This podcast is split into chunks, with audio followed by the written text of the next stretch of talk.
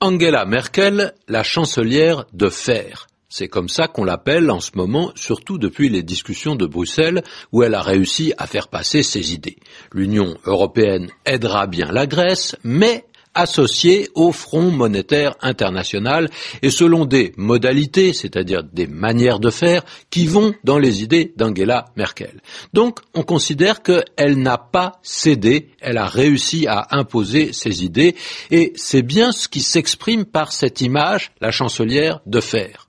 Parce que le fer, c'est un métal dur qui justement évoque ce qui ne plie pas, ce qui ne se soumet pas. Et bien sûr, derrière cette expression, on en entend d'autres, hein, volonté de faire, par exemple, une image un peu toute faite, mais qui renvoie à cette volonté inflexible, c'est-à-dire qui ne bouge pas, qui arrive là où elle veut, cette volonté. Et puis on a aussi une main de fer, une poigne de fer en français, mais on a des images semblables dans de nombreuses langues européennes.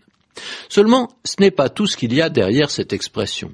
La chancelière de fer, elle vient après la dame de fer. La chancelière de fer allemande vient après la dame de fer anglaise. Cette expression dame de fer a désigné pendant assez longtemps Margaret Thatcher, premier ministre britannique dans les années 80, très célèbre aussi pour sa détermination et même pour ce qu'on considérait parfois comme sa dureté.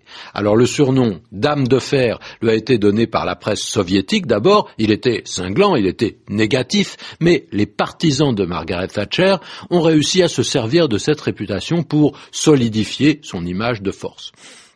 Angela Merkel, pour l'instant, n'a pas le même profil. Et pourtant, c'est dans cette ligne, euh, avec cette couleur que la place ce surnom.